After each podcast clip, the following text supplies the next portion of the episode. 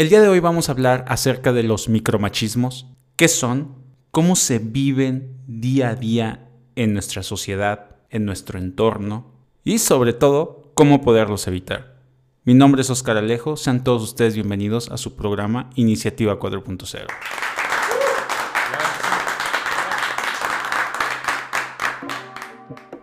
Y para empezar, ¿qué son los micromachismos? Son pequeños gestos, actitudes, comentarios y prejuicios que se manifiestan en lo cotidiano, contribuyendo a la inequidad y colocando a la mujer en una posición inferior al hombre en ámbitos sociales, laborales, jurídicos y familiares. Y algunas de estas prácticas son tan sutiles que habitualmente pasan inadvertidas. Muchas veces normalizamos todo este tipo de comentarios que nunca nos damos cuenta de cuando está sucediendo. Y cuando se denuncian, son tildadas de exageraciones o se les resta importancia. Mientras tanto, sus efectos repercuten en la salud mental de la mujer, minimizando su autoestima y desproveyéndola de energía y seguridad en sí misma. Lo peor de todo es que este tipo de actitudes se convierten en una violencia de género invisible, o más bien invisibilizada, basada en evidentes desequilibrios de poder que reflejan la vigencia del androcentrismo en nuestras sociedades. El androcentrismo hace referencia a considerar al hombre como centro o protagonista de la historia. Es justamente su carácter micro e implícito el que hace de los micromachismos comportamientos de dominación masculina menos perceptibles y normalizados dentro de una sociedad. Por ende, el principal problema de este ejercicio de poder reside en la falta de conciencia y la dificultad para reconocer y denunciar dichos actos. ¿Qué quiere decir? Que muchas veces ni siquiera nos damos cuenta de que con nuestros comentarios estamos minimizando actitudes de la mujer.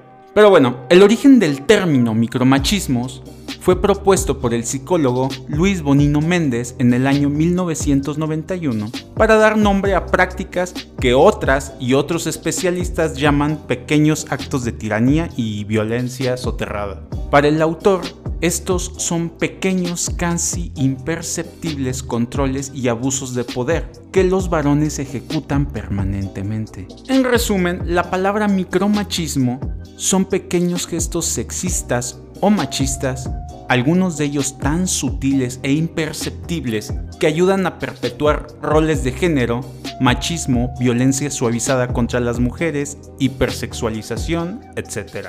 Y a continuación les presentaremos dos de los principales micromachismos que se viven día a día. El primero de ellos se conoce como gaslighting. Es una forma de manipulación utilizada para hacer que la mujer dude de su propio criterio. ¿Alguna vez después de una queja te han dicho estás loca, eso nunca pasó, eres muy sensible, ya vas a llorar, eso no fue lo que pasó? Ese es una técnica de gaslighting para confundirte. Pero bueno, ¿en qué consiste esto? El gaslighting es un patrón de abuso emocional en la que la mujer es manipulada para que llegue a dudar de su propia percepción, juicio o memoria. Esto hace que la persona se sienta ansiosa, confundida o incluso depresiva. El origen de este término viene de una película de Hollywood llamada Gaslighting, en la que un hombre manipula a su mujer para que crea que está loca y así robar su fortuna escondida. Por supuesto, eso hace que la protagonista sienta que se está volviendo loca, no quiera salir de la casa, se encuentra ansiosa y llore continuamente. Al final no se las cuento para que la busquen y vean en qué termina.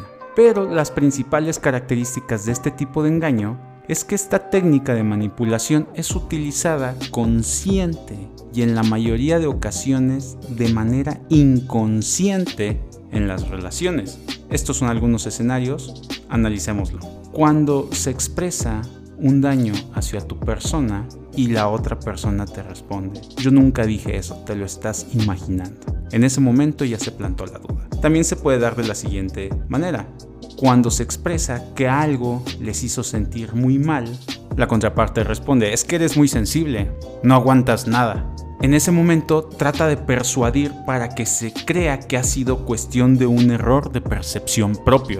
O simplemente en una discusión cuando quieres transmitir algo que te comenten que eres una exagerada, que haces una tormenta en un vaso de agua, que estás delirando, que estás loca, que en vez de seguir confrontando el problema, provoca que surja una duda en el interior, con, un intento de favorecer la relación y buscar la aprobación de la pareja o de algún familiar en determinado momento. Este tipo de manipulaciones son muy sutiles pero peligrosas ya que lleva a continuar relaciones tóxicas, a creer que realmente hay algo malo entre nosotros, a sentirnos inseguros y a depender de la opinión de los otros. También eso puede provocar que nos alejemos de nuestros seres queridos por temor a que nos confronten sobre nuestra relación. ¿Y cuáles son los efectos de esto? Bueno, los principales efectos psicológicos son dudas sobre la capacidad de recordar bien, ya que hace que la víctima dude sobre el funcionamiento de su memoria, dudas sobre el propio razonamiento, esto lleva a que la mujer muchas veces no confíe en su capacidad de razonar y tomar decisiones, por lo que busca siempre la aprobación de otra persona. Y sobre todo de la persona manipuladora que nos hace ver nuestros supuestos errores. Incluso esto puede provocar bajos niveles de autoestima. Todo esto hace que empecemos, que se empiece a dudar de uno mismo. ¿Cómo, ¿Cómo podemos saber que estamos cayendo acerca de los efectos del gaslighting? Bueno, cuando te empiezas a cuestionar tus propias ideas o acciones, cuando te preguntas si eres demasiado sensible, si estás exagerando, cuando siempre te estás disculpando en todo momento, cuando te preguntas por qué no eres feliz, cuando ofreces excusas por tu comportamiento, cuando pides perdón en todo momento, cuando empiezas a mentir para evitar que te cambien, cuando te cuesta tomar decisiones, incluso aquellas simples, cuando sientes que no puedes hacer nada bien, cuando te preguntas si estás siendo lo suficientemente buena hija, amiga, empleado, novia en todo momento. Pero bueno, ¿qué se puede hacer para, para solucionar esto? Por muy sutil que sea este tipo de manipulación, no se está indefenso, lo primero es identificarlo. Y obviamente existen maneras de afrontar este tipo de ataques de la manera más serena posible. El punto número uno es confiar en tu intuición. Si sientes que algo no está bien, pon la atención, examínalo Punto número dos, no busques la aprobación. Tenemos que evitar esas tentaciones de querer convencer al otro para obtener su aprobación de que nosotros somos mejores. Ser conscientes de nuestros propios valores.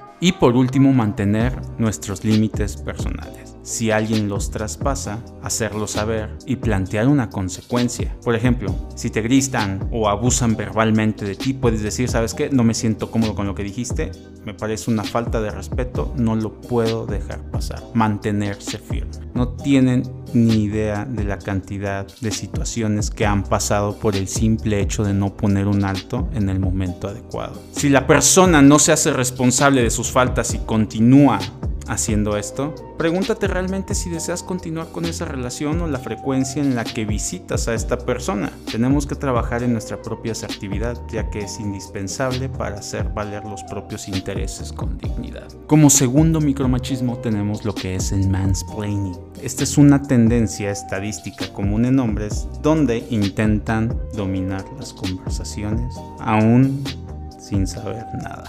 Algo similar a lo que hablábamos en el episodio pasado acerca del efecto Dunning-Kruger, donde cuanto menos sabemos, más hablamos. Imaginen que estás teniendo una conversación con la chica que más te gusta sobre una preocupación en común y tú sabes mucho más sobre ese tema casi eres experto. De repente, sin que ella te lo haya pedido, comienzas a explicar todo lo que sabes sobre ello tanto que pareces una enciclopedia andante e incluso quizá parezca que le estás dando clase.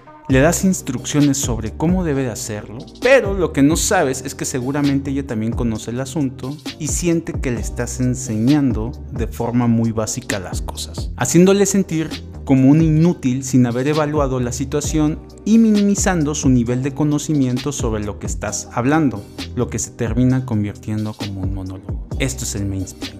Pero bueno, el mansplaining es un efecto psicológico de dominación de cómo el hombre tiende a llevar las riendas de los diálogos con mujeres imponiendo su punto de vista. Lo que caracteriza el mansplaining no es que un hombre hable de ciertos temas relacionados acerca de un tópico en específico, sino es el simple hecho de que la mujer asuma el rol de callar y aprender. Por lo tanto, estas conclusiones encajan muy bien con los hallazgos encontrados mediante otras investigaciones en psicología donde los hombres tienden a ser más competitivo, aunque aparentemente no hay una recompensa concreta a lo que se pueda acceder haciendo este tipo de situaciones. Pero bueno, entonces el mansplaining tiene solución? Sí, se tiene que ser empático y mostrar respeto por las creencias, actitudes y el conocimiento de la otra persona.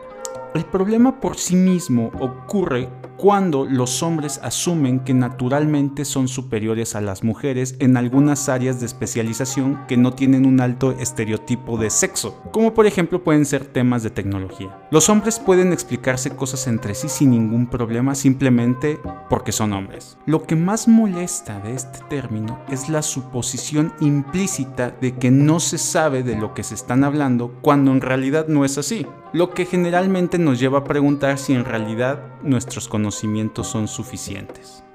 Y esto lo podemos llevar al ámbito laboral. ¿Quién no tiene un compañero de trabajo que cree que lo sabe todo e intenta explicártelo como si no tuvieras idea de nada? El mansplaining tiene una fácil solución. Antes de explicarle algo a alguien, tratar de entender cuáles son los conocimientos de la otra persona. El objetivo de este podcast es poder identificar este tipo de micromachismos y poderles poner un alto antes de que sea demasiado tarde. Dejemos de normalizar este tipo de situaciones donde inconscientemente minimizamos a la otra persona por cuestión de género o sexo. Espero les haya gustado el episodio de hoy. Nos vemos hasta la próxima.